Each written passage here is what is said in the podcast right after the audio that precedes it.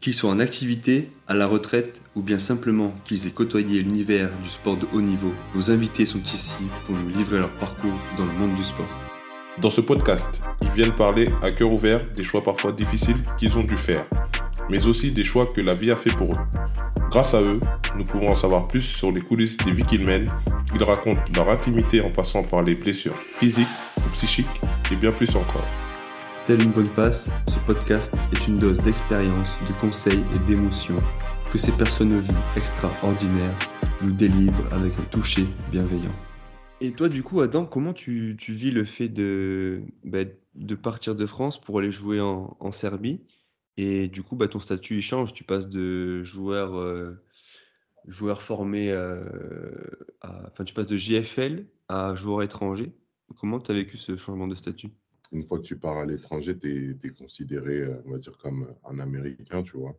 En termes, en termes du club euh, qu'on avait, c'était, on va dire, c'était un peu un cocon, euh, puisque c'était le club de l'agence. Les agents, les, entraîneurs, on, travaille tous ensemble. Donc, euh, de ce côté-là, j'ai j'ai pas eu vraiment de problème au niveau de l'intégration, puisque tout était fait pour que je réussisse.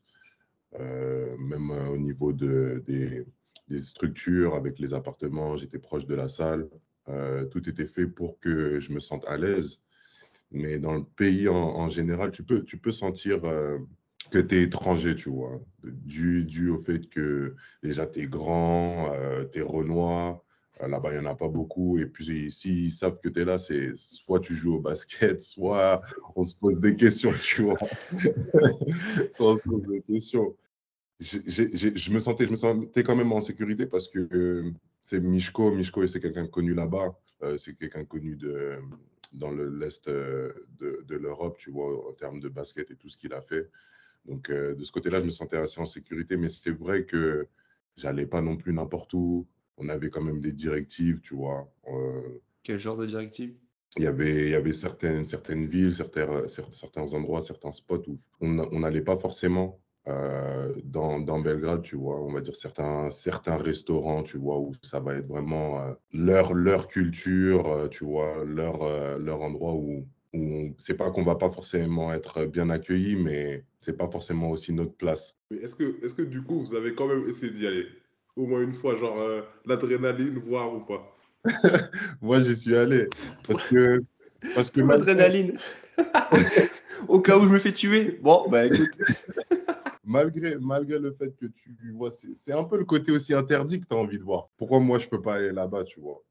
Mais ça s'appelle des kafanas. Les kafanas, c'est vraiment, euh, on va dire, les soirées serbes euh, où tu peux manger, il y a de la musique serbe, tu vois, c'est vraiment euh, leur culture, tu vois. Moi, j'aime bien, j'aime bien quand même connaître euh, la culture d'autres pays, comment ils fonctionnent, ce qu'ils ce qu'ils font, ce qu'ils mangent, sur, quoi ils dansent. Du coup, c'est c'est ça un peu que je voulais voir, tu vois. Connaître, savoir et même le repartager derrière. Ne pas voir que les, on va dire, les stéréotypes qui donnent le mauvais côté, tu vois, mais aussi me dire que, ah, bah, tu vois, tu peux aller en Serbie et ils t'accueillent dans leur kafana. Ils sont même contents au final, tu vois. Ils sont contents que, que tu viennes, tu vois. T'es un- Je vais prendre euh, cet exemple, mais c'est un peu tes... la marionnette quand tu rentres dedans, tu vois. Ils sont un peu étonnés, tu vois. Ils sont là, ils- donc ils sont contents, ils te voient danser, ils te voient t'amuser, tu vois. Ça leur fait plaisir. Toi aussi, tu es là, tu t'intègres, ils sont contents. Mais c'est cool, franchement, c'est cool. Et, et ils dansent sur quoi du coup les Serbes? Sur du Joule? Ah non, c'est musique traditionnelle avec leurs Mais- tu vois. Les gens qui chantent, tu vois, les musiques qui durent 5-6 minutes, tu vois. Comme euh, Jokic, là, il a fait une vidéo. Oui, oui, oui. Exact, exact. C'est vrai, il a fait une vidéo. Ouais, c'est vrai. Et, mais et du coup, au niveau basket, euh, tu disais que tout était mis en place euh, pour que vous réussissiez. Genre, c'était comment un peu tes journées, elles étaient organisées comment du coup? Bah, je vais te faire un peu une journée type. Euh, on avait, on avait un match euh, par semaine euh, au début, au début du championnat, parce qu'on joue la Ligue. C'est ce qui réunit les, les pays de l'Est. Donc, on va dire une journée type, c'est entraînement à 10 heures. Donc, je me lève vers 9 heures, boum, je vais à la salle. Entraînement à 10 heures, euh, individuel. Les, les extérieurs, ils, ils travaillent ensemble. Les intérieurs, ils vont en musculation. On Ouais. fait ça pendant une heure. Après, on switch. Après, il est à peu près midi. On fait un entraînement collectif, on fait du 5-5. Euh, ensuite, après l'entraînement collectif, c'est là où tu as encore ton travail individuel. Euh, chacun un peu doit travailler ce que les coachs euh, veulent que tu améliores.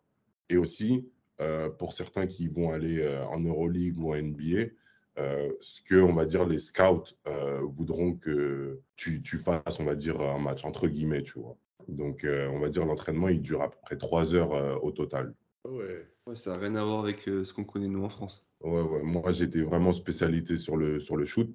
Donc, j'avais un assistant qui s'appelle Boki. Vraiment, lui, c'est lui qui m'a corrigé mon shoot, tu vois essayer d'avoir le, geste le plus fluide, d'avoir un peu d'arc sur mon geste.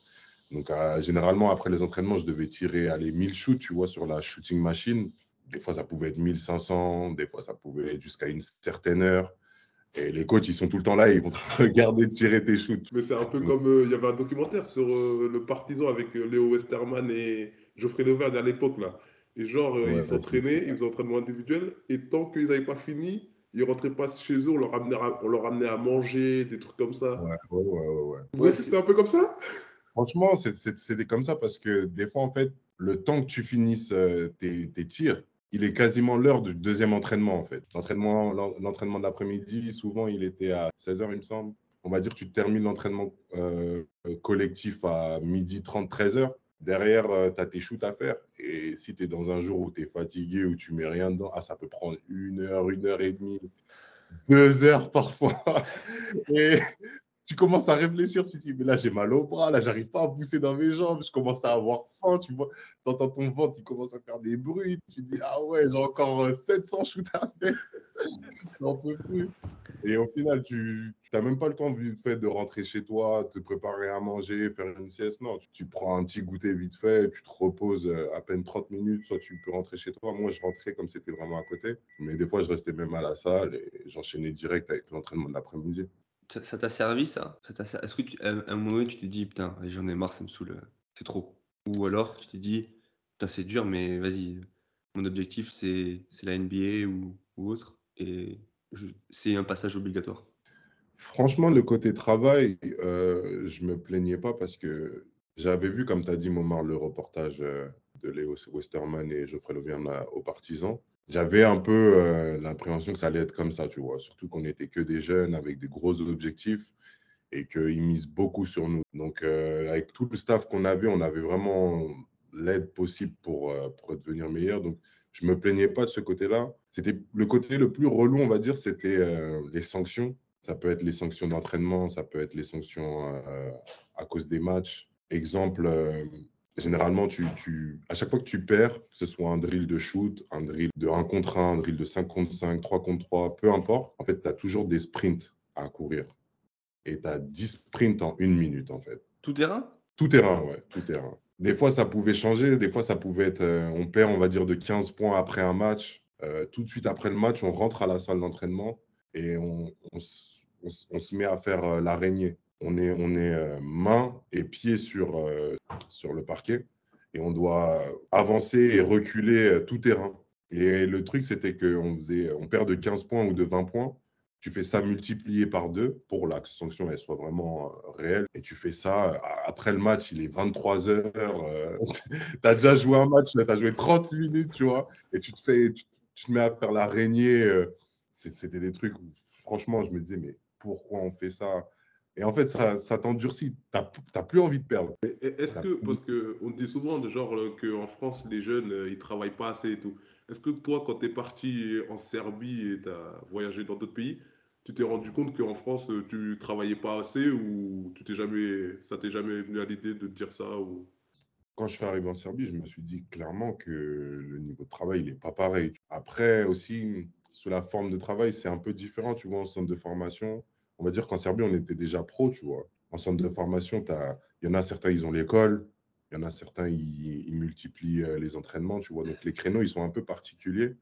C'est des fois, euh, tu t'entraînes pas avec ton équipe, euh, tu t'entraînes avec les espoirs. Je parle pour moi, tu vois. Même, même je sais que quand j'étais à Gravelines, je crois que c'était à ma, deuxième année, ouais. J'étais parti voir le directeur du centre, du centre de formation et je lui avais dit, ouais, je sens que je me donne pas assez, tu vois, j'aurais besoin de, de plus d'entraînement, tu vois, des entraînements individuels où je peux avoir euh, au moins une heure pour bosser sur, sur le shoot ou le dribble. Mais il fallait, fallait vraiment que je, je, le demande, tu vois. C'était pas.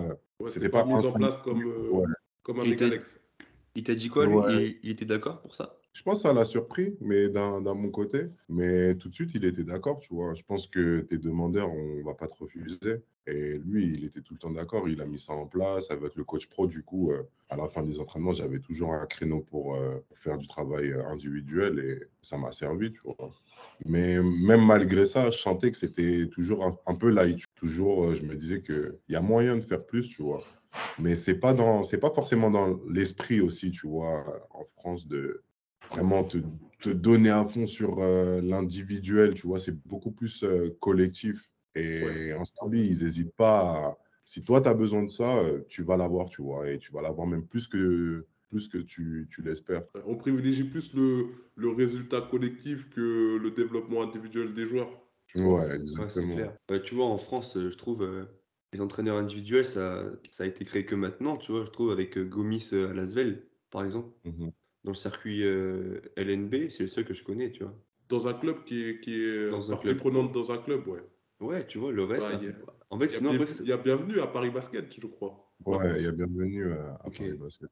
Mais sinon, tu vois, c'est que l'été, quand toi, tu es demandeur, que ton agent, il te, trouve des, des mecs avec qui bosser. Mais sinon, en pleine saison, tu, à part si tu étais au Malédon ou Mbanyama, parce que voilà, je sais, je sais comment il travaille, tu vois. Mais sinon, mhm. le reste, il n'y a, a, pas ça en France. Je trouve que c'est un peu dommage parce que euh, pour certains joueurs, des fois en France, ils veulent jouer d'une certaine manière, mais quand tu arrives dans une équipe, tu as un rôle. Et des fois, tes, on va dire tes, tes capacités euh, techniques, elles sont pas vraiment définies pour ce rôle que tu as, tu vois. Et le fait d'avoir des, des, coachs assistants qui te font travailler euh, sur ce que tu vas avoir aussi en match, mais pour aussi ton développement personnel, ça aide beaucoup sur ta saison, mais ça aide aussi pour euh, le reste, tu vois. Tu vas pas sûrement faire toute ta carrière dans un club et tu auras besoin de savoir, euh, je sais pas, euh, prendre des trois points dans le corner si tu joues que au début de raquette. Si tu vas dans un club qui te fait jouer dans le corner, tu auras besoin d'avoir ces feelings, ces sensations. Et je trouve que c'est ça qui manque un peu en France, tu vois, c'est le travail individuel sur ce que tu peux avoir en match, combiné à ce que tu peux, aux joueurs que tu veux être. c'est intéressant ce que, ce que tu dis. Et du coup, euh, par exemple, quand tu es parti en Serbie et que, sur juste sur le travail individuel, là, quand tu étais en Serbie et après que, on va enchaîner après plus tard sur les, euh, sur les États-Unis, mais quand tu arrives euh, en NBA, vu qu'il y a beaucoup de matchs, ce genre de choses, est-ce que le, la, mise en travail, la mise en place du travail individuel, c'est le même ou c'est beaucoup moins? C'est vrai que c'est plus compliqué, surtout parce que c'est un rythme en fait à prendre, tu vois. Le fait de, de, jouer, des fois tu peux partir le soir même ou tu peux partir le lendemain. Euh, voyager, dans une autre ville, ou des fois tu as des back-to-back. C'est un, un, rythme aussi, tu dois un peu plus prendre soin de ton corps. Tu dois pas forcément être dans, dans l'intensité, mais plus dans, on va dire, la technique, des choses un peu plus euh, fluides. Tu vois, les trucs où tu vas retrouver euh, des sensations, tu es plus dans ça. Tu peux toujours être demandeur, tu vois, les créneaux, ils vont être un peu, un peu plus compliqués à, avoir dans, dans, la saison parce qu'il faut savoir aussi, il y a, il y a l'autre équipe d'en face, tu vois, qui, qui a besoin de leur créneau aussi pour euh, leurs joueurs. C'est vrai que tu, tu, sens que pour ton développement à toi, si tu joues pas, le travail, tu n'en auras pas énormément, tu vois, durant la saison. Et du coup, transition toute trouvée. Donc, quand tu pars de, de Megalex, tu vas faire des workouts, c'est ça l'été qui suit, l'été qui suit? Mhm. Tu fais des workouts, euh, workouts NBA. Et du coup, comment ça se passe? Comment toi, tu appréhendes ce, ces moments-là? Est-ce que tu as eu des, je sais pas, des, des gars NBA qui t'ont donné des conseils ou des mecs qui sont passés par là et qui t'ont donné des conseils ou euh, tu y allais comme ça euh, mentalement, je parle, tu vois. Comme j'avais déjà euh, l'objectif d'aller en NBA, l'année d'avant, quand j'étais à Gravelines, je m'étais présenté, mais j'avais retiré mon nom. Et j'avais eu un peu l'avant-goût des, des workouts, tu vois, comment ça se passe, quel type d'intensité c'est, les voyages, tout ça j'avais un, peu cette euh, première appréhension déjà enlevée. Donc là, quand je suis arrivé euh, aux États-Unis, je, savais déjà à quoi m'attendre. Le, on va dire le, plus, compliqué euh, dans le process des workouts, c'est vraiment mental, je trouve, parce que c'est combien de temps aussi ton, ton corps il va, il va tenir, tu vois, c'est dur, tu vois. Ça, ça, se passe, explique-nous un peu comment ça se passe, nous qui sommes de l'extérieur, on, voit les mecs, il y a des drive combine, on voit plein de trucs, mais on ne sait pas au final comment, comment ça se passe, euh, combien de temps ça dure, euh, etc. Donc euh, explique-nous un peu, ouais. Déjà, on va dire, pendant l'année, tu as, as, les scouts qui viennent à ton match. Je parle de quand j'étais à Mega il parle avec les coachs, tes agents, tout ça. Il donne un peu les, les, les, retours à eux. Nous, on n'a pas le droit personnellement de parler aux scouts.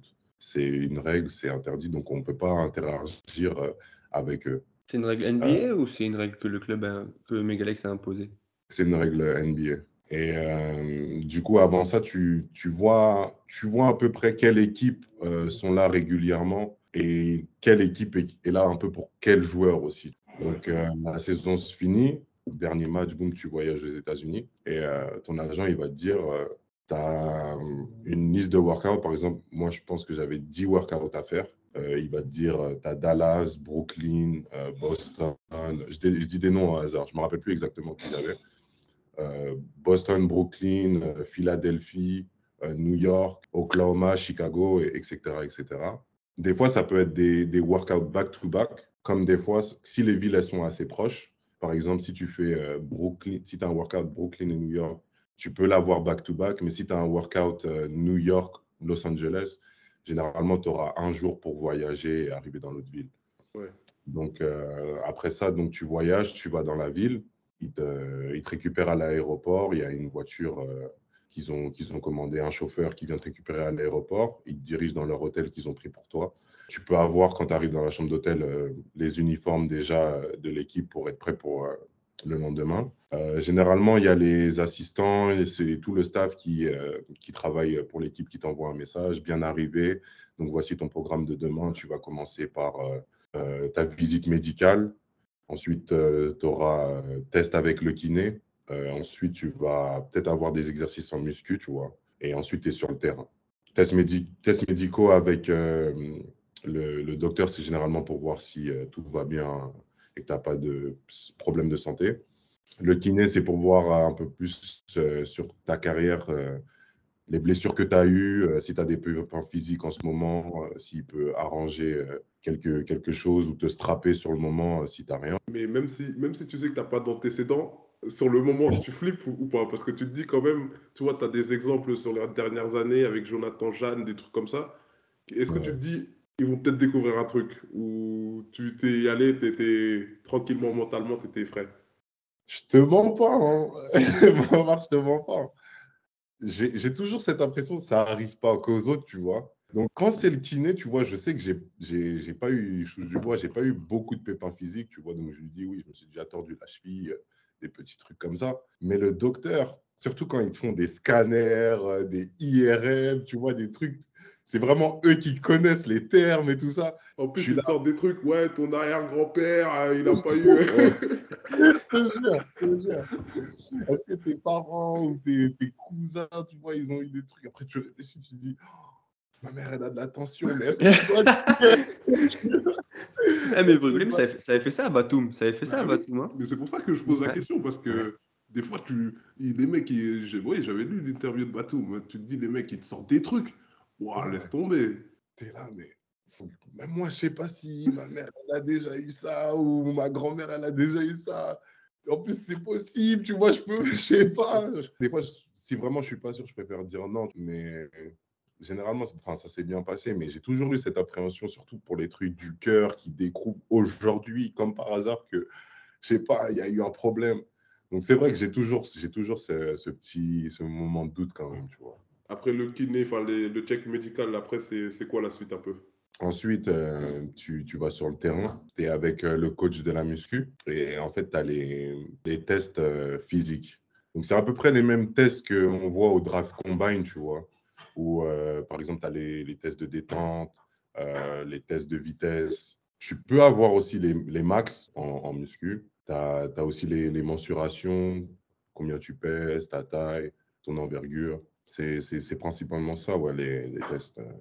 Et généralement, tu es 3, voire 6 euh, par workout. Généralement, tu es, plus 6 parce qu'ils aiment bien voir du 3 contre 3. Mais euh, je sais qu'il y en a qui ont déjà fait individuel, il y en a qui ont fait avec deux personnes ou trois. Ça dépend vraiment qui a qui euh, ce joueur-là, tu vois, comme joueur.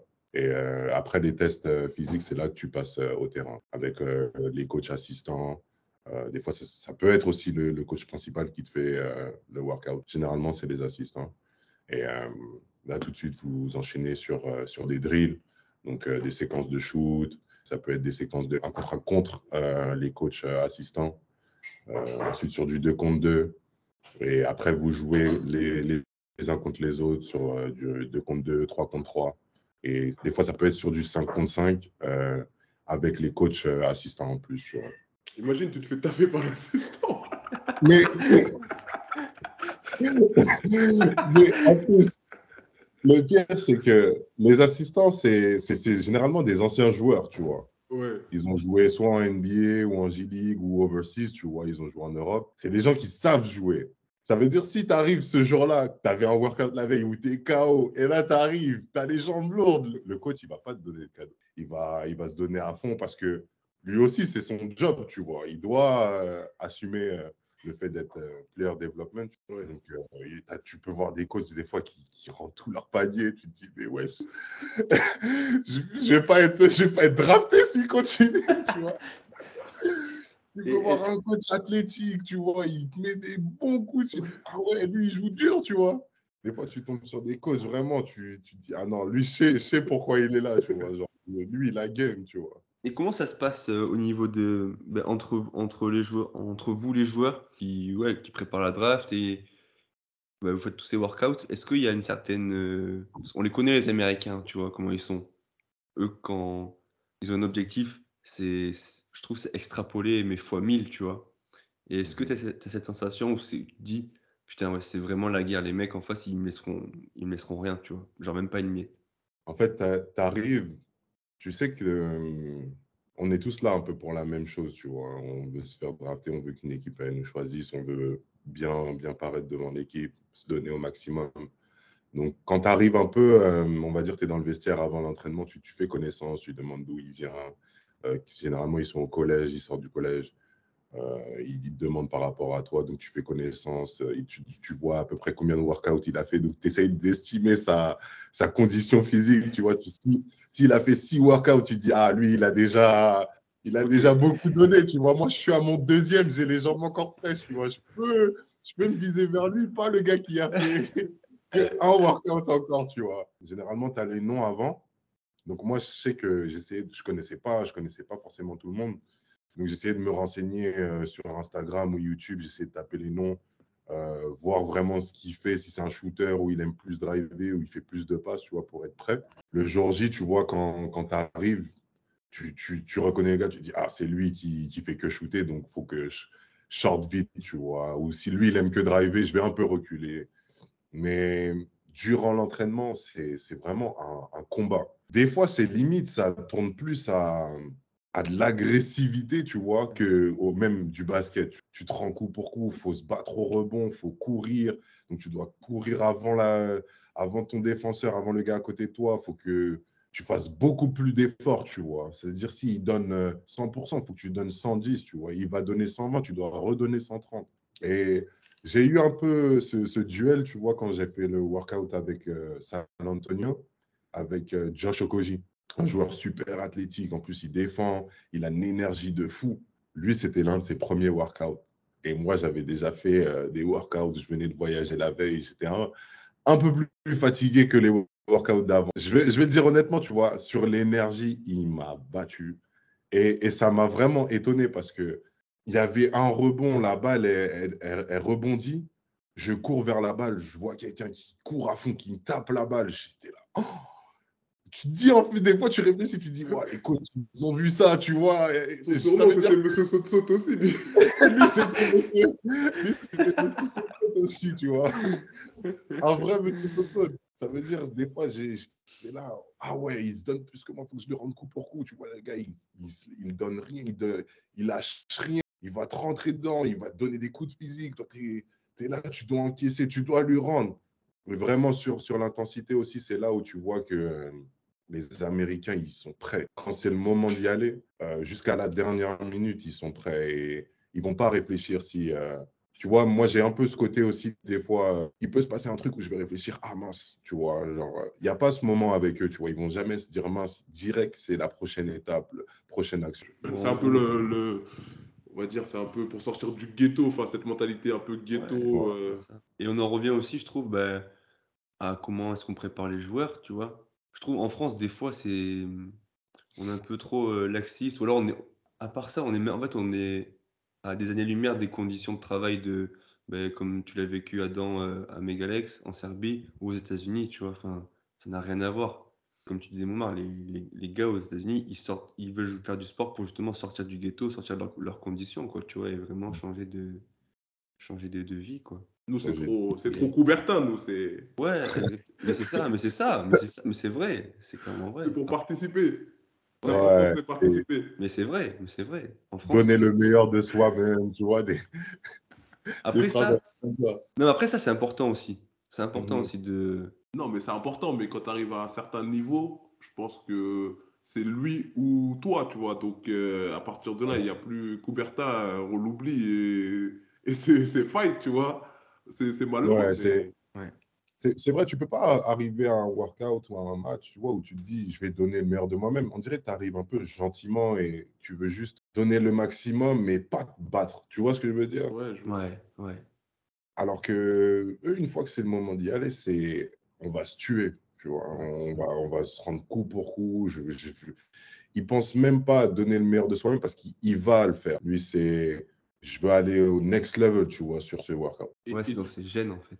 Et du coup, après, après ces workouts-là, il y a, il y a un, petit temps, un petit espace entre la draft. Tu as quoi? Tu as des interviews avec les, les GM ton agent il te dit comment, comment ça va se passer la draft. Dans quel état d'esprit tu arrives à la draft euh, après tes workouts? Comment tu, toi tu te positionnes? Tu te dis euh, je vais être drafté, je vais pas être drafté Comment comment tu es mentalement pendant, pendant ce temps d'attente au final? Déjà, généralement, euh, à, la fin des, des, workouts, tu as, soit des interviews avec des journalistes qui peuvent venir euh, après les workouts, tu vois, si, euh, surtout si tu es l'autre hippique ou tu es potentiellement drafté telle position ou tu as fait une bonne saison, on parle de toi, donc on veut en savoir un peu plus sur toi, ce que tu, ce que tu ressens, ce que tu penses, tout ça. Donc il peut y avoir des journalistes après le workout où automatiquement tu as toujours des interviews avec les assistants ou le GM ça peut être des fois le président, ça peut être des fois le coach. Ils veulent un, peu plus en savoir sur, euh, ta vie, sur, euh, sur ton parcours, comment tu as commencé, quelles, étaient les étapes, quelles sont tes motivations. Euh, ils veulent en savoir sur aussi ta famille, tu vois, qui, qui sont tes parents, qu'est-ce qu'ils font, si tu as des frères et sœurs, s'ils font du sport, tout ça. Et de là, ils essaient de se faire un peu une idée globale de, OK, cette personne, elle est comme ça dans la vie, euh, voici ses motivations et euh, voici comment elle est sur le terrain. Ça fait un peu un package de toi en un jour. Et euh, donc après, quand tu as fini tous les workouts, personnellement, moi, je me rappelle qu'après un workout à Dallas, je m'étais blessé à l'adducteur. Donc ça avait annulé le reste de mes workouts. Tu vois, je ne pouvais pas participer aux autres. Et donc après, j'étais dans l'attente de la draft pour savoir si j'allais être drafté ou pas. J'étais moins optimiste parce que je sais que moi, je suis une personne où les workouts, ça allait beaucoup m'aider pour mes, mes chances à la draft. C'est pas, ça allait pas que être euh, ce que j'ai donné sur la saison qui allait me faire euh, avoir une place euh, à la draft. Donc, quand j'ai eu cette blessure, ça a un peu, on va dire, réduit mes chances. J'ai essayé de discuter avec mon agent s'il n'y avait pas moyen de juste faire des interviews, que ce soit avec des journalistes un peu un peu positionnés dans le milieu, qu'ils ont un peu de la voix, comme ça s'appelle journaliste de Draft Express, tu vois. Tu voulais Wojnarowski, quoi. Ouais, c'est que si tu fais une bonne interview avec lui, ça, ça, va, ça va être écouté, ça va être entendu. Et les médias, ils jouent beaucoup, tu vois, dans, dans la draft. C'est quand même un business parce que, on va dire, les médias, c'est ce qu'ils vont redonner au public. Mais justement, est-ce que ton côté un peu réservé, un peu, on va dire, fermé pour les gens qui ne te connaissent pas, est-ce que tu penses que ça t'a joué des tours par rapport à, la draft, par exemple? Je pense, ouais. Je pense, ouais, parce que euh, le, le, fait que, entre guillemets, je, je, suis réservé, ça fait que je ne peux pas me vendre. Je ne peux pas vendre, on va dire, ma personne à un journaliste. Ça veut dire, euh, si j'arrive pas à le vendre à un journaliste, j'arriverai pas à le vendre à un public. Et, et, quand tu as, quand, quand as, ces interviews-là, tu es censé vraiment te vendre et mettre toutes les chances de ton côté. Limite, être un peu arrogant, te, te voir plus loin que, que tu ne l'es, mais c'est ta vision des choses, tu vois. Donc, euh, les gens, ils doivent acheter ça. Le fait aussi d'avoir aussi cette barrière de la langue, parce que, euh, on va dire, il y a, à l'époque, c'était, euh, maintenant, il y a ouais, 3-4 ans, j'avais, j'étais pas aussi, euh, je parlais pas aussi couramment anglais que maintenant. Avec la barrière de la langue, on va dire, tu, tu réponds juste aux questions, mais tu tu n'as pas le, le, plus qui fait que ah, ils ont été euh, satisfaits de la réponse, tu vois. Ils, ouais, tu développes pas assez, quoi. Tu es trop euh, terre à terre. Exactement, ouais. Et ça, et ça joue beaucoup. Ça, franchement, c'est 50-50, tu vois. Des fois, tu, des fois, ils savent que tu peux avoir un mauvais jour sur le terrain, que tu vas pas forcément bien shooter ou que tu seras KO parce que tu as eu six workouts avant et que tu viens d'arriver le jour même, des fois, tu vois. Tout ce qui va être dans la relation, comment tu vas réussir à parler, communiquer, euh, te vendre, ça aussi joue beaucoup avec euh, comment ils vont voir euh, quelle personne tu es, tu vois. Et du coup, après, après tout ça, tu n'es pas drafté. Qu'est-ce qui se passe pour toi à ce moment-là? Ah, j'étais, euh, j'étais à New York, j'étais euh, chez Franck Nilikina, mon pote. Euh, il y avait ma cousine, il y avait de la famille, il y avait des amis qui étaient venus pour l'occasion. Donc on regardait tous la draft, à la télé, on était tous au salon. Bon, le premier tour passe, je, je m'y attendais, je ne vais pas mentir, que je ne sois pas au premier tour. Et là, le deuxième tour commence, donc je me suis dit, allez, tu vois, genre, euh, il y a peut-être euh, peut-être une chance, euh, même si j'ai pas pu faire tous mes workouts, tu vois, je sais que les workouts que j'ai fait, c'était super, bien passé. le dernier workout que j'avais fait avec Dallas, il y a le, je crois c'est le président ou l'assistant général manager qui était là, qui m'a demandé, oui, c'est qui ton agent? Ok, on va regarder pour toi à cette position. Donc, il y avait quand même un peu d'espoir, tu vois. J'avais même dit ça à mes agents qu'il avait vraiment kiffé le workout, qu'il pensait me prendre en cette position. Je crois que c'était vers les de 45 à, à, 60. Donc, je regardais le deuxième tour, j'étais un peu optimiste, tu vois. Je me suis dit que ma chance, elle va peut-être briller. Et là, tu vois, euh, tu arrives à 30, ensuite 31, 32, tu passes à 40, 41, 42, tu passes à 45, 50. Et là, tu te dis, bon, il y a toujours espoir, mais tu le vois un peu en mode, ah, c'est la fin. Il en reste plus que 10, quoi. Il, en reste plus que 10. Euh, si vraiment c'est moi, tu vois, je suis chanceux de ouf, tu vois, mais j'espère encore. 52, 53, 54. Toujours pas. Là, j'arrive à 55, 56. Eh, j'ai même plus regardé. j'ai même plus regardé. T'as quitte. ouais, j'ai rage quitte. J'ai dit, eh, c'est bon. C'est pas cette année. 59, 60, ça passe. Sentiment, tu vois, bien sûr, tu es déçu. Tu te dis, ouais, j'ai voulu, voulu bien faire, je me suis donné, tu vois, j'ai vraiment donné tout ce que je pouvais jusqu'à ce que je me suis blessé, tu vois. Donc, euh, j'étais déçu. Après, je me suis pas dit c'était une fin, tu vois. Donc, euh, on était tous un peu silencieux, tu vois, on savait pas trop quoi dire, tu vois, c'était pas un moment joyeux. Et, et, du coup, comment euh, ça arrive le, le two-way contract avec Chicago? Ça arrive directement dans la soirée, le lendemain? Comment ça se. C'est quoi le processus pour que, que tu puisses signer avec Chicago euh, en two-way contract Vu que c'était avec Dallas, ça s'était super bien passé, et c'est pas Dallas qui t'ont proposé, c'est Chicago qui t'ont proposé ce contrat. Euh, du coup, ouais, je savais pas forcément quoi faire, quoi penser.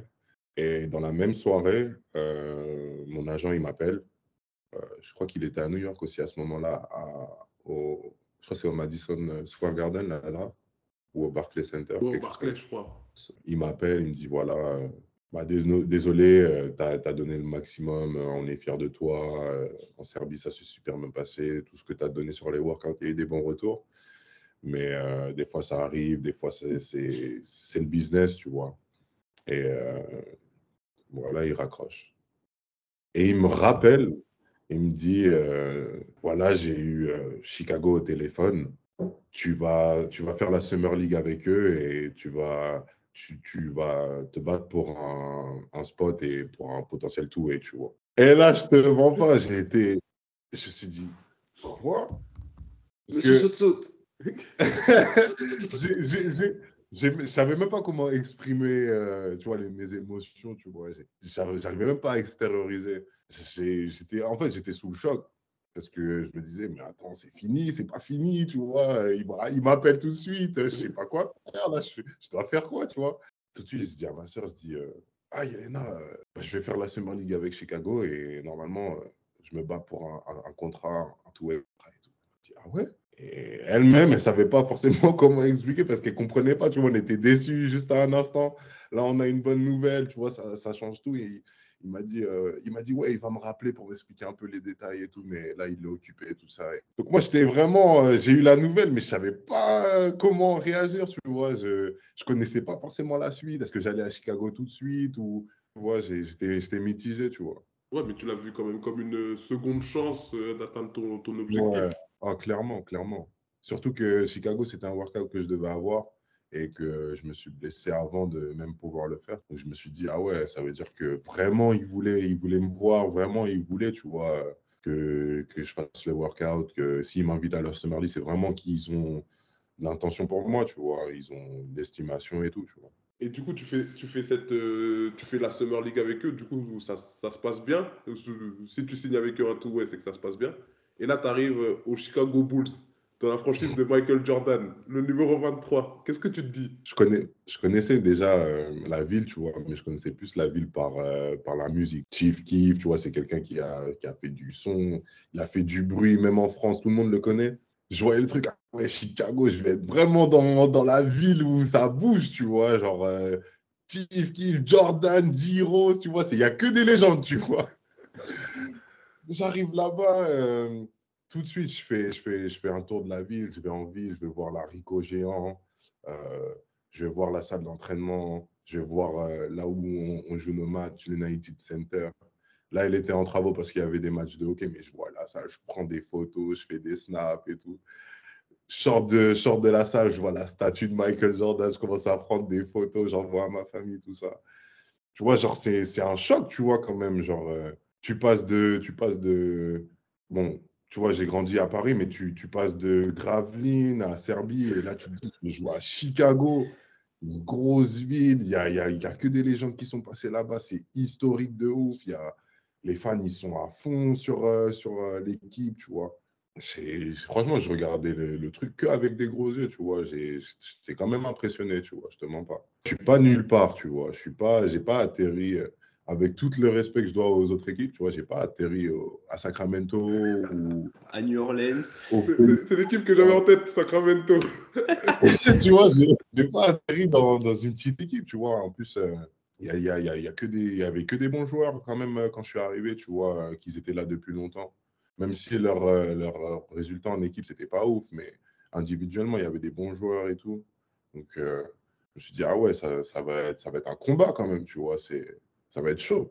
Et du coup, parce qu'on sait, on sait comment ça se passe euh, durant la Summer League, tu as les mecs qui sont draftés, plus d'autres mecs comme toi qui, qui attendent un contrat. D'ailleurs, tu parlais pendant les workouts, c'était vraiment la guerre. Et est-ce que là, mhm. là est-ce qu'on n'atteint est pas le paroxysme de tout ça, quoi, justement? De les mecs, limite, ils sont prêts à vendre leur mère pour avoir un contrat, quoi. On sait que la Summer League, c'est plus du basket, c'est les mecs qui sont là vraiment pour se montrer, quoi. Le jeu collectif n'existe pas, c'est vraiment les mecs que pensent, les mecs pensent stats, stats, stats tout le temps. Après, euh, on va dire dans la Summer League, il y a quand même euh, une, hiérarchie, tu vois. C'est que il y a déjà des joueurs qui sont dans l'équipe qui participent aussi à la Summer League. Il y a les joueurs draftés qui participent à la Summer League. Et il y a ceux qui se battent aussi pour un contrat qui participent à la, Summer League. Donc, euh, moi, je faisais partie des, des, gens qui avaient déjà mon contrat. Donc, à la Summer League, j'avais déjà, on va dire, mon spot de titulaire. Donc, j'étais, j'étais pas forcément dans le, combat d'avoir une place, mais j'étais dans le, le, combat de montrer de quoi j'étais capable, tu vois. J'avais pas fait de workout euh, avant. Même euh, quand j'étais arrivé à Chicago, je pouvais pas encore faire de workout parce que j'avais pas signé mon contrat. Et j'ai signé mon contrat la veille euh, du départ pour la Summer League à Las Vegas.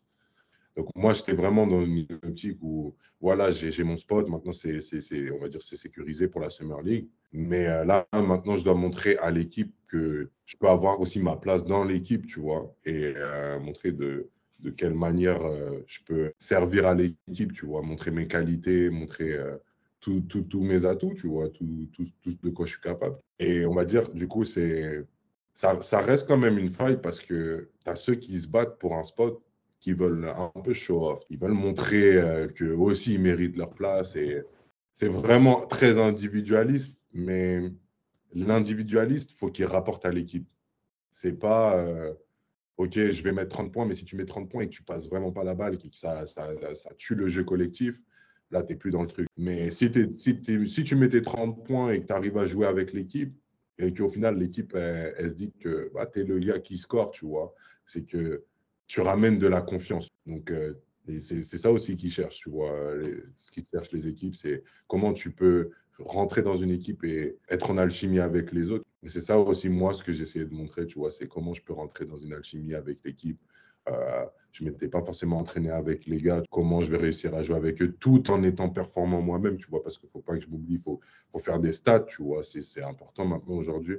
Et il faut savoir combiner les deux. Et, du coup, la première année avec Chicago, tu fais 11 matchs euh, en NBA et la deuxième, tu en fais 13.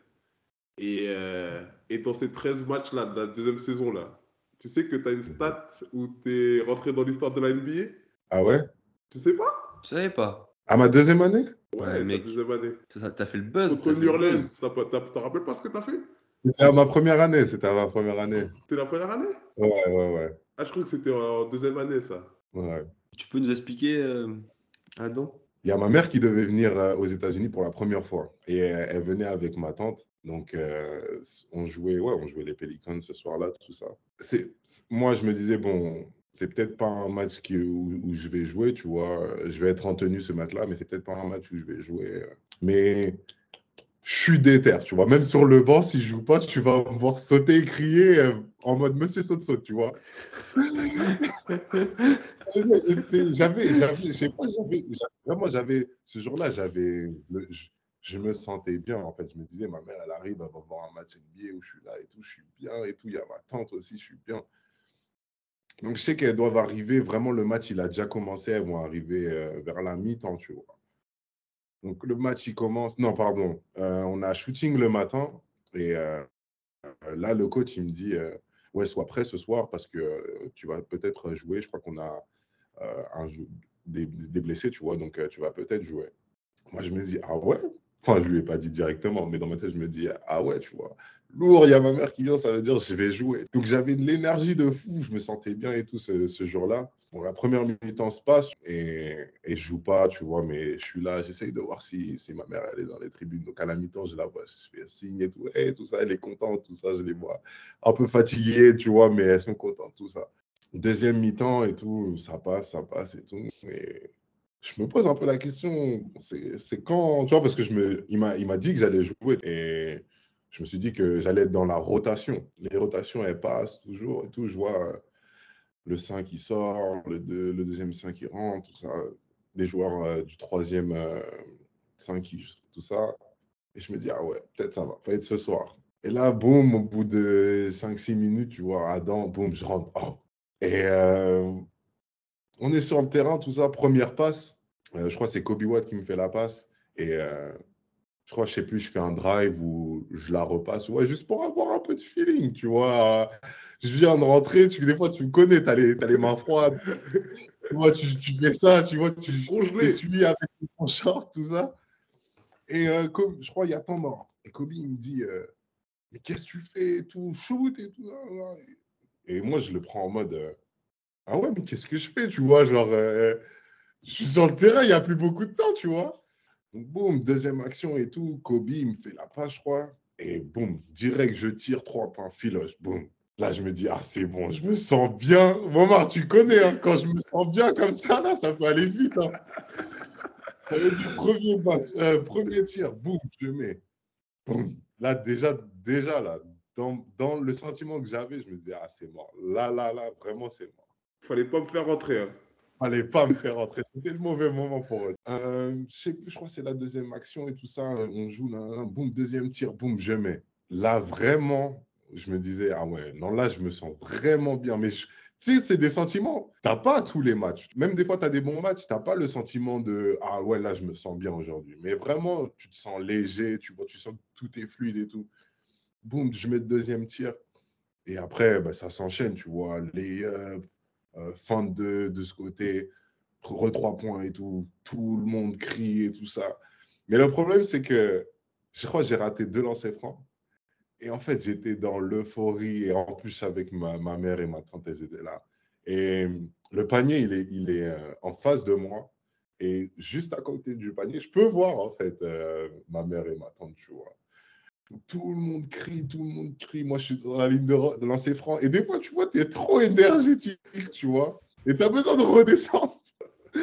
J'arrive sur la ligne de lancer franc, je me dis, bon, là, il faut que je me calme, tu vois. Parce que si je, si je tire tout de suite, je vais mettre une brique. Tu vois, quoi, ça trop. J'essaie de redescendre, de redescendre. Et à chaque, à chaque lancer franc, l'erreur que je fais, c'est que je regardais en fait ma mère et ma tante à côté. Et c'était là comme ça. Et en plus, on peut voir un peu sur, euh, sur la vidéo où euh, j'essaye un peu de ne pas sourire, tu vois. Mais tout le monde est en mode content pour moi, les coéquipiers, ils me tapent, allez, let's go et tout, est chaud, tout ça. Le public, qui crie. Je vois ma mère et tout dans les tribunes, elle fait comme ça et tout. Donc, j'étais vraiment, j'avais trop d'énergie, j'avais de l'excitation et tout. Je rate mes lancers francs, je suis déçu. Mais le deuxième lancer franc que je rate, je crois que derrière, j'ai mis un panier, ou je sais plus si j'ai mis un panier ou un tir. Donc, euh, ça a un peu rattrapé euh, les, les, petites erreurs, tu vois. Mais ce jour-là, je vois la salle écrit MVP. Là, je, tu me connais comment je veux, je veux rigoler, je veux sourire, tu vois, je suis content. La salle écrit MVP. J'ai envie de dire, allez, tu vois. mais non, mais non, il faut rester pro, tu vois. non, c'est cool, c'est cool. Et en termes de stats, ça donne, ça donne quoi du coup? C'était 15 points en, en, combien de temps? Ouais. 15 minutes à 100% au tir Ouais, 15 points en 5 minutes, 100% au tir. Et en vrai, c'est 5 minutes, c'est 5 minutes de temps de jeu. Les points, ils se sont passés vraiment vite, tu vois. Ils se sont passés en 2-3 minutes. Ça a ça fait va. que j'ai battu un record que je connaissais même pas, tu vois. Mais... Ça m'a fait penser à, à Timac quand il avait marqué contre, ouais. contre les Spurs 30, ouais. euh, 13 points en 35 secondes, un truc comme ça. Et en plus, tu vois, au début, quand ils ont dit il y a un record, moi, je pensais que c'était le record de Timac, mais j'avais oublié qu'il avait fait en, à peine 30, euh, 30 secondes. Mais, et, et, du coup, à ce moment-là, tu es sur une phase euh, ascendante, parce que c'était en février, je crois, à peu près. Et tu ouais. commençais à jouer après ce match-là. Je me rappelle même, euh, parce que moi, je regarde un peu les émissions américaines.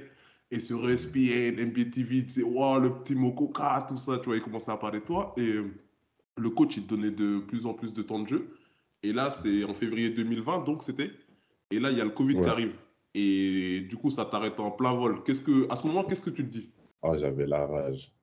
Mais j'avais la rage parce que il m'avait dit que j'allais finir la saison avec euh, l'équipe, tu vois. Donc, j'allais être, euh, j'allais plus partir en G-League, j'allais finir la saison avec euh, l'équipe NBA. Donc, moi, dans ma tête, je me suis dit, ah ouais, là, ça va me permettre d'avoir du temps de jeu, de m'exposer, tu vois, peut-être avoir un spot, tu vois, même pour l'année prochaine. Mes plans ont échoué. Mes plans ont échoué.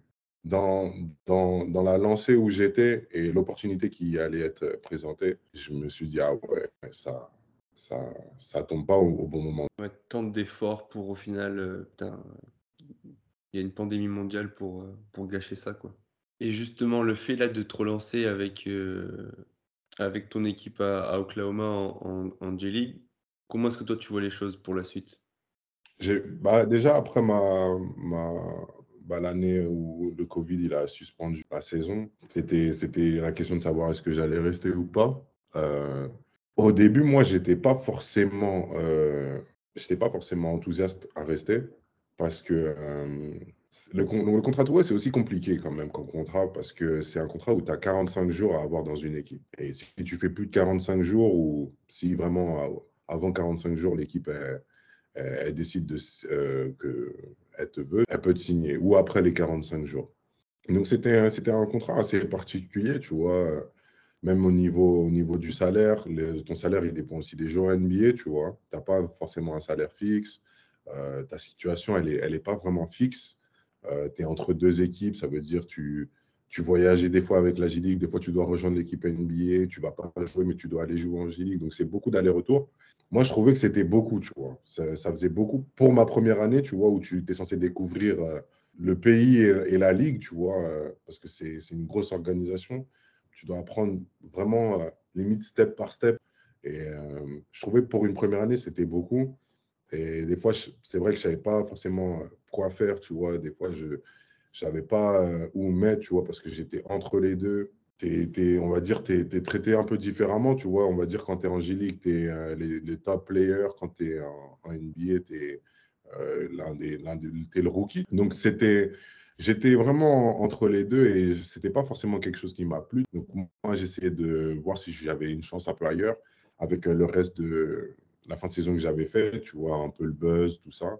Ou même euh, voir si je pouvais avoir euh, une, équipe en Europe, une bonne équipe en Europe où je pourrais avoir un bon rôle dans une équipe Euroleague, quelque chose comme ça. Il s'avère qu'ils étaient, ils étaient chauds pour me garder. On a, on a changé euh, tout le staff, tout le staff a, quasiment changé au niveau des, des coachs, des GM, des, des, présidents, des assistants coachs aussi, tu vois.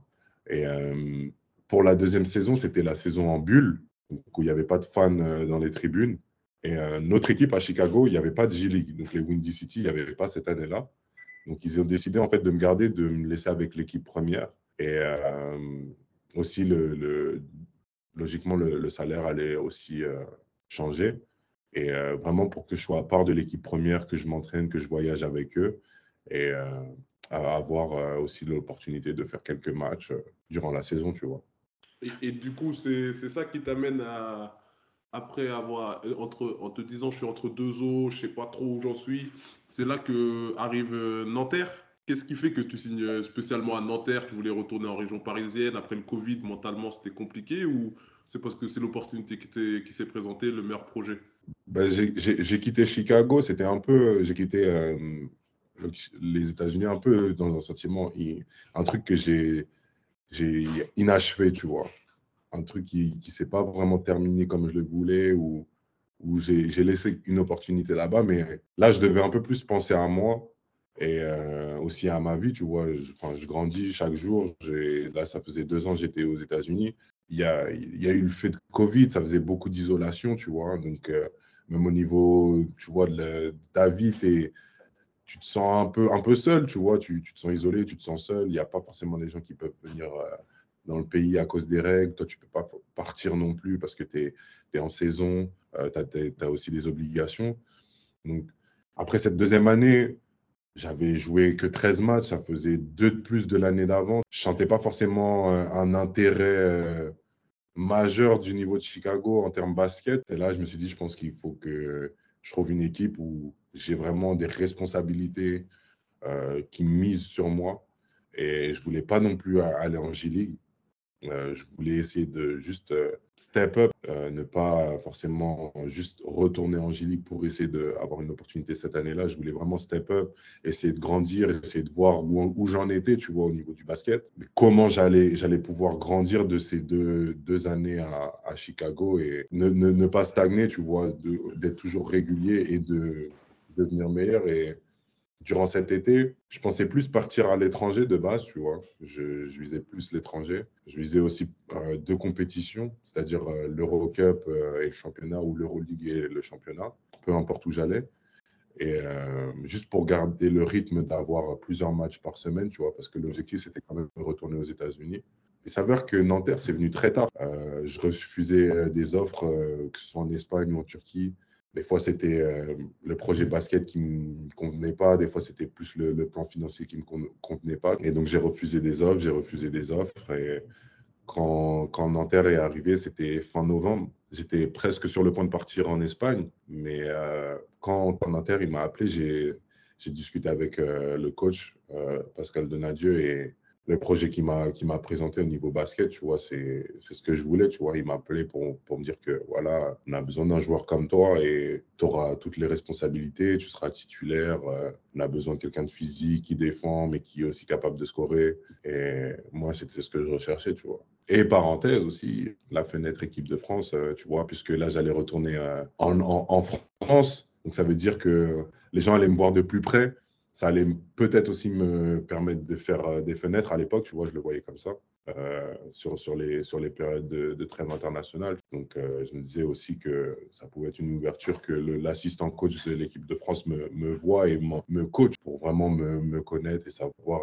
quelle personne je suis et de quoi je suis capable sur le terrain. Est-ce que à ce moment-là, quand tu rentres en France pour jouer à Nanterre, est-ce que tu, tu ressens un, tu as ce changement, de statut parce que bah, de part, tu es passé par la NBA.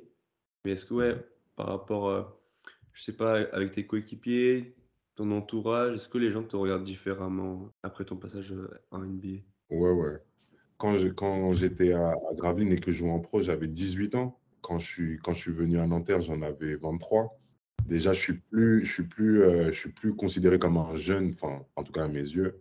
Euh, ça change beaucoup quand tu es en France parce que quand tu es jeune en France, généralement, tu joues pas ou tu joues pas beaucoup. Euh, c'est compliqué de se faire euh, se créer un chemin pour être pro, tu vois.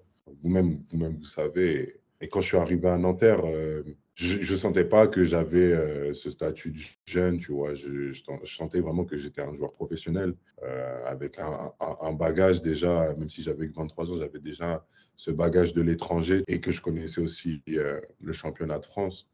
Donc, au niveau, je pense qu'au niveau, tu vois, des coéquipiers, ça a dû donner l'impression un peu, ah, il y a un joueur NBA qui, qui, arrive dans notre équipe. Pas, pas forcément négatif, mais ah ok, certes il est jeune, mais il a l'expérience, il, va apporter euh, à l'équipe. Et est-ce que, justement, par rapport à ça, ton statut joueur NBA, plus euh, en dehors du basket, est-ce que tu as ressenti des gens qui, qui tournaient autour de toi? Enfin, tu sais, tu connais les gens sur Facebook ou sur euh, Instagram. Ah, Adam, comment tu vas, mon gars Alors que tu leur as pas parlé depuis la CM2. est-ce que, est que ça t'est arrivé? Ouais, après, tu vois, ça faisait tellement longtemps, j'étais, enfin tellement longtemps, ça faisait peut-être trois, trois ans, j'étais pas en France. Tu vois, ça, ça recrée des liens avec ceux que tu as, as, perdu un peu, tu vois. même la famille, ça, ça resserre les liens encore plus. Mais tu vois toujours des gens qui se rajoutent, tu connais, tu vois. Il y en a un qui vu euh, fois, ouais, euh, on était en cours ensemble au Nord tu vois. Euh, quand tu vas, tu vas jouer à Gravine, ouais, on était ensemble au cours en Nord Quand tu joues à, je sais pas, n'importe quelle ville, ouais, je te suivais depuis le début. Tu connais. Il y a toujours euh, des gens qui. Bah après, je pense que c'est des gens qui sont contents, tu vois. Ils, t'ont vu, peut-être calculé pas forcément avant, mais ils te connaissaient, ils savaient ce que tu fais. Et aujourd'hui, en fait, ils voient que tu, tu réussis plutôt bien. Donc, ils sont là, ah ouais, bah ils sont davantage contents, tu vois. Ils, sont, ils se disent, ah, je connais quelqu'un qui a réussi. Enfin, je pense qu'il faut, faut, faut, bien le prendre. Je ne vois pas la chose négativement, mais ce n'est pas non plus ce qui va me faire euh, créer des liens davantage avec la personne. si notre relation, elle était comme ça, elle, va rester comme ça. Et du coup, pour toi, tu as réussi, du coup, parce que tu disais, ouais, le fait de, que les gens connaissent euh, quelqu'un qui est réussi.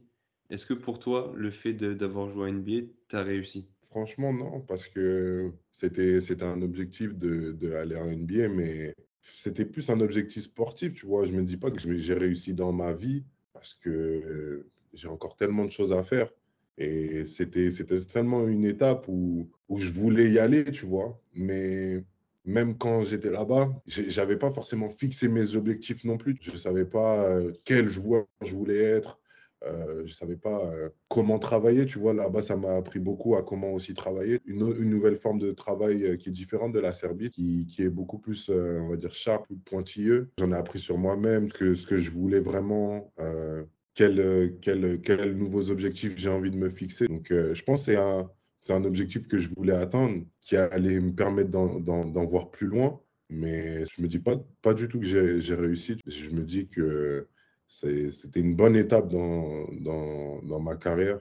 Ça change, ça change rien, on va dire. Ça, ça, ça change rien pour moi. Mais du coup, est-ce que le fait d'avoir eu ces, on va dire, ces épreuves, euh, tout ça, ça t'a un peu ça t'a un peu dit, ça t'a un peu ouvert les yeux sur le fait que dans la vie, il n'y a pas que le basket? Parce que par exemple, euh, j'ai vu sur tes réseaux que tu avais créé une agence de communication avec ta sœur, ce genre de mmh. choses-là. Est-ce que, parce que toute ta vie, on va dire, tu as consacré euh, pour ton objectif NBA, tu es passé par la Serbie, tout ça, comme tu l'as dit. Et après, en étant arrivé là-bas, est-ce que tu t'es dit, mais en fait, il n'y a pas que le basket dans la vie et c'est à ce moment-là que tu t'es ouvert euh, sur le monde? De ouf. Parce que euh, quand tu arrives en NBA, c'est une organisation où un peu les joueurs, vous êtes des produits. Vous allez avoir beaucoup de partenariats, de sponsors, de, collaborations à faire, tu vois, travailler avec euh, telle et telle compagnie. Et euh, il y, a ce, il y a ce, comment on appelle? Il y a ce meeting qu'on a avant de, commencer à la pré-saison. Ça s'appelle le Rookie Transition Programme.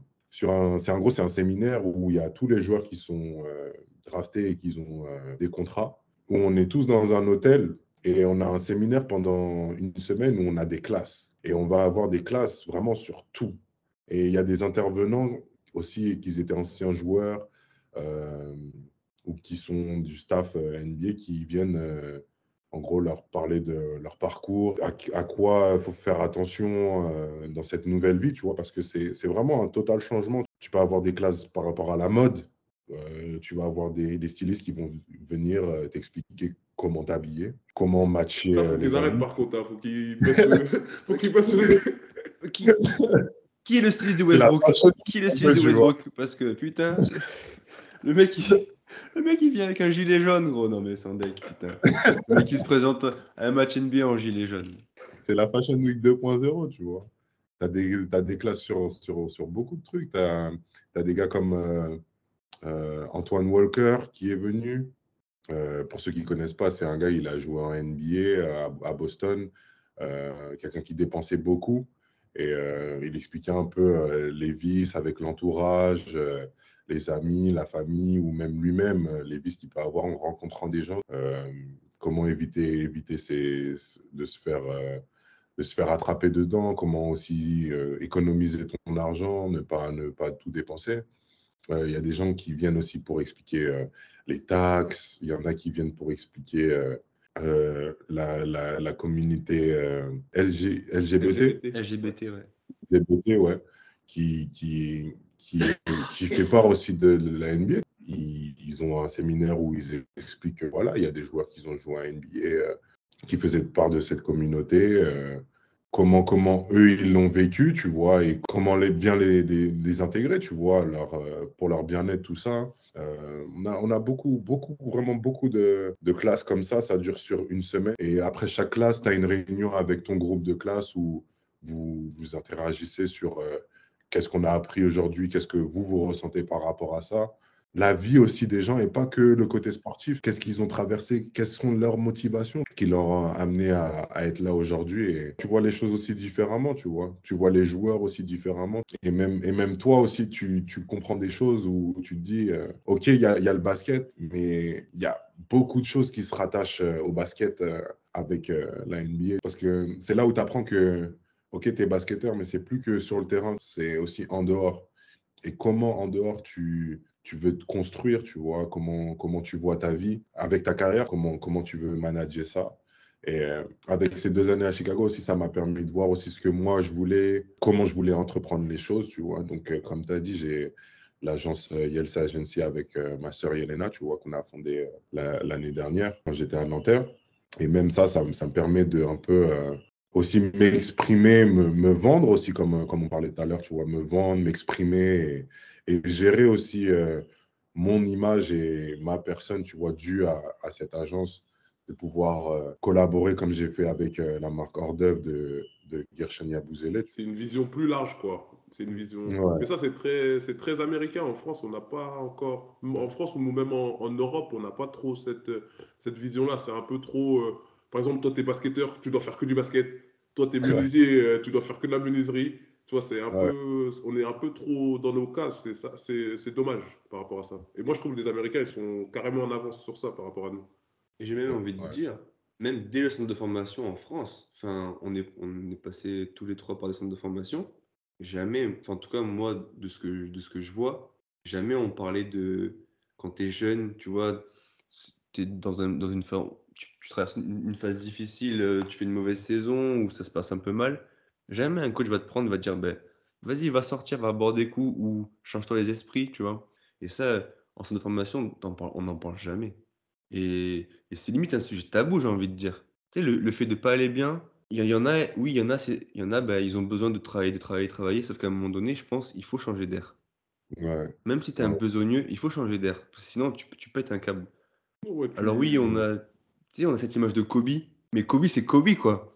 Non, mais les gars. Et puis, Kobe, il bossait, il bossait comme un malade, mais autour de lui, tout ce qu'il a fait, même depuis son décès, sa famille, elle est, en, elle est bien sur des générations et des générations. C'est clair. Hein. clair. Ok, ils nous ont fait des documentaires Kobe, c'était un hard worker. Mais autour, il, il, était pas, il utilisait son cerveau aussi, il n'utilisait pas que sur le terrain, tu vois. Non, bien sûr, bien sûr. Moi, je pense que c'est important. Comme tu as dit, Hugo, c'est des fois, tu es trop dans le travail. Et en plus, quand tu es dans cet univers basket, tu vois, c'est on dirait que tu es dans une bulle un peu. Et des fois, tu as, besoin de sortir de cette bulle. Euh, tu as besoin de faire d'autres choses, tu vois. Tu peux pas forcément. Euh, tu vois, tu peux être dans un pays ou une ville où tu n'as pas forcément euh, tes proches ou c'est à travers le téléphone, tu vois. Mais tu as besoin de, des fois, cette activité ou de cette occupation qui te permet de complètement oublier que tu as entraînement demain ou que tu dois revenir à la salle ce soir ou qu'il y a match, tu vois. Tu as, besoin aussi de digérer le truc, tu vois. Et moi, je pense que C'est surtout à, cette, à, la deuxième année que j'ai eu à Chicago où on était, on était, c'était un sentiment où tu étais enfermé, tu vois, tu pouvais pas forcément sortir des hôtels. Euh, certaines villes, elles avaient, leur, elles avaient leurs restrictions. Euh, tu voyais pas de fans pendant les matchs. Donc en fait, ça veut dire que tu voyais que ton équipe. Et soit tu étais chez toi, soit tu étais à l'hôtel. Et tu attendais l'entraînement, tu attendais le match. C'était vraiment c'est quelque chose de stressant, tu vois, parce que tu te dis, mais ma vie, elle se résume pas qu'à une chose. Tu peux avoir tes rêves, tes objectifs, euh, tu peux être fou de travail, mais tu te dis toujours, ouais, il faut que je sois capable de, je sais pas, de avoir une activité, si tu aimes peindre, euh, si tu aimes faire euh, de la musique, tu vois, si tu aimes prendre des photos ou te faire prendre en photo, tu vois, mais au moins ça te sort de cet univers où, où tu fais ça déjà tous les jours, tu vois, parce que c'est un travail, tu vois, quand même aussi. C'est, ta passion, mais ça, quand tu es pro, c'est un travail. Ça, ça enlève un peu euh, toutes les étoiles que tu peux avoir euh, quand tu es jeune où tu te dis euh, le rêve d'être basketteur. Et, est-ce que mentalement, tu as été, as, été accompagné par un préparateur ou tu as vu un psychologue? Ça t'est déjà arrivé ou jamais tu t'es posé la question? Non, j'ai jamais eu de psychologue ou de préparateur. À un moment donné, je, me posais un peu des questions. Tu vois, je me disais, euh, est-ce qu'un préparateur mental, ça pourrait être quelque chose qui, va, me booster ou me permettre euh, de voir un peu les choses différemment? Tu me connais, je suis un peu réservé et j'ai la flemme de parler à quelqu'un que je connais pas. Au final, non, franchement, je me suis ouvert, tu vois. Je sais, qu'on a eu pas mal de discussions, moi, où je te disais comment, comment ça s'était passé euh, aux États-Unis, même avec mes potes. Euh. c'est pas forcément aussi des choses que mes potes proches qui connaissent, tu vois, l'univers du basket. Eux, généralement, c'est le foot, il y en a, c'est sport de combat, tu vois, mais rien à voir avec le basket. Donc, ils découvrent aussi avec moi un peu le, métier, qu'est-ce que c'est d'être euh, basketteur. J'essaie aussi de, parler au maximum à ma famille. Ils en apprennent, ils découvrent, et même moi, ça me permet d'extérioriser, tu vois. Et des fois, je, redescends, je me dis que, en fait, rien n'est rien n'est trop grave, tu vois. Rien n'est trop grave, rien n'est trop important. C'est toi qui mets de l'importance dans ce qui ce que tu veux. Et au lieu de vraiment de penser que j'avais besoin d'un préparateur mental, j'ai essayé de faire euh, voilà l'agence avec euh, ma sœur, tu vois, essayer de entreprendre des choses sur, sur le côté qui vont me permettre de sortir un peu de, de ce cocon, tu vois, ou de cette bulle. C'est intéressant ce que, ce que tu dis, parce que oui, on avait eu euh, une discussion, une longue discussion par rapport à tout ça, et et toi, tu as choisi, il y, a des joueurs, comme tu dis, qui préfèrent prendre des préparateurs euh, mentaux ou voir des psychologues. Et toi, tu as décidé d'utiliser ta créativité, on va dire, pour, euh, te sortir de ta bulle. Et, c'est aussi. Non, c'est intéressant parce que généralement, ce qu'on se dit, c'est on va voir quelqu'un, on discute avec quelqu'un, mais aussi le fait de, créer des choses, ça peut nous évader. Ça, me fait aussi sortir de ma zone de confort. Nous, c'est vrai qu'au basket, à part. Euh, on va dire, le jour du Media Day ou les photos de match. Tu n'es pas un mannequin, c'est vraiment, euh, tu as les postes d'entraînement ou les postes de match. Euh, bon, ici, tu as les postes euh, quand tu arrives en, mode Fashion Week au match, tu vois, ou quand tu sors de l'hôtel. Kyle Guzma, en mode Kyle en mode Kyle Westbrook, tout ce que tu veux. Tu vois, même le, le fait d'avoir fait cette collaboration avec Hors d'œuvre, et même d'autres projets qui arrivent par la suite. C'est quelque chose où tu sors de ta zone de confort. J'ai fait cette collaboration, j'avais une mannequin avec moi, elle s'appelle Ambre. Elle, c'est son métier. Et même ça, tu apprends un peu du métier de l'autre, tu vois, tu découvres. C'est pas que tu te dis maintenant, je veux être un mannequin, tu vois, mais tu te dis, c'est intéressant de voir autre chose, tu vois, de, de voir un peu même euh, dans l'entertainment, tu vois, de vraiment de te mettre à la place des autres et sortir toi aussi de ta zone de confort parce que tu apprends euh, de leur métier, tu vois, et en même temps, tu, tu le fais pour toi, tu vois. Je trouve c'est lourd. Qu'est-ce qu'on peut te souhaiter euh, pour la suite, euh, Adam? Tu vois, j'ai jamais eu de pépin physique. J'aimerais que ça reste comme ça, tu vois. Et que mes objectifs euh, se, se, réalisent. Hein. J'y travaille pour, mais avec la force de vous deux, tu vois, c'est toujours plus. Ah, on est là, tu connais, premier supporter. On envoie, on envoie, on envoie, on envoie les ondes, t'inquiète. C'est très bien. Et un, petit, un petit message à me coller, peut-être, non? Venir toquer à la porte? Bien sûr. Il habite plein de chez moi, il habite plein de chez moi, Vincent. Donc si tu veux, je vais, je vais, je vais, je, je toque à la porte. Ah ouais, ah ouais. Vincent, si tu entends ça, si ça n'hésite pas. Vincent, euh, même Pascal, hein, Pascal, euh, Boris Dio même, tu vois. On fait passer des messages, je On fait passer des messages. Mais est-ce que les JO de Paris 24 à Paris, c'est vraiment un objectif euh, pour toi? C'est un objectif, mais même à, court terme, tu vois, le, fait si je peux faire euh, une fenêtre ou une compétition même avant, tu vois, ça reste toujours un objectif. Avec Hugo, on a été champion, champion d'Europe. J'ai été aussi champion d'Europe avec les U18, tu vois, j'ai, fait toutes les campagnes jeunes. Il y a une suite logique, tu vois, que j'aimerais créer. C'est sûr que ce soit sur la, les prochaines compétitions même les JO 2024 euh, à Paris, moi, c'est, c'est des objectifs à fond. Et euh, pour finir, pour toi, c'est quoi une bonne passe? Une bonne passe. Une bonne passe, c'est une passe D où normalement, tu n'as rien, rien à faire de plus que la mettre dedans. tu vois ce que je veux dire? C'est ça une bonne passe.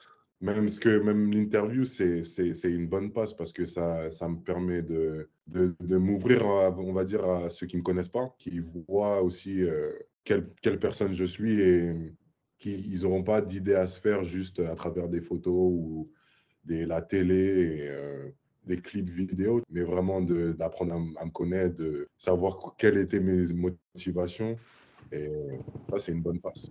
Bah, on est là que pour ça, gros. Ah, nous, on a kiffé en tout cas. C'était vraiment ouais, un hein.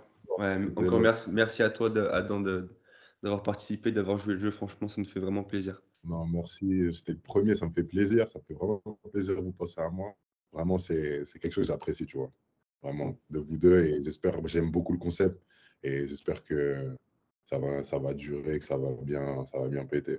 T'inquiète, on, va rester en contact. On a besoin de deux, trois contacts euh, de ton répertoire. Il n'y a pas de problème, il n'y a pas de problème. S'il y a une petite démarque des Rosanne ou un truc, tu vois, par-ci, par-là, on, est preneur. On est, preneur. Je fais des, très bonnes passes de t'inquiète. Les gars, sans déconner, euh, Adam, on a un petit gimmick, petit gimmick de fin avec Momar. Vas-y, Momar, je te laisse expliquer à l'époque, parce que la bonne passe, ça vient de là en fait. C'est un coach, à chaque fois qu'on faisait des passes et qu'on faisait une bonne passe, justement, passe d'aise, des comme ça, il disait bonne passe avec un certain, un certain accent, tu vois, bonne passe, tu vois. Et justement, pour finir, pour finir ce, ce, premier épisode avec toi, Adam, ça serait de voilà, je dis 1, 2, 3, et en même temps on dit bonne passe, et on finit comme ça. Vas-y, vas-y. Vas-y. 1, 2, 3, bonne passe.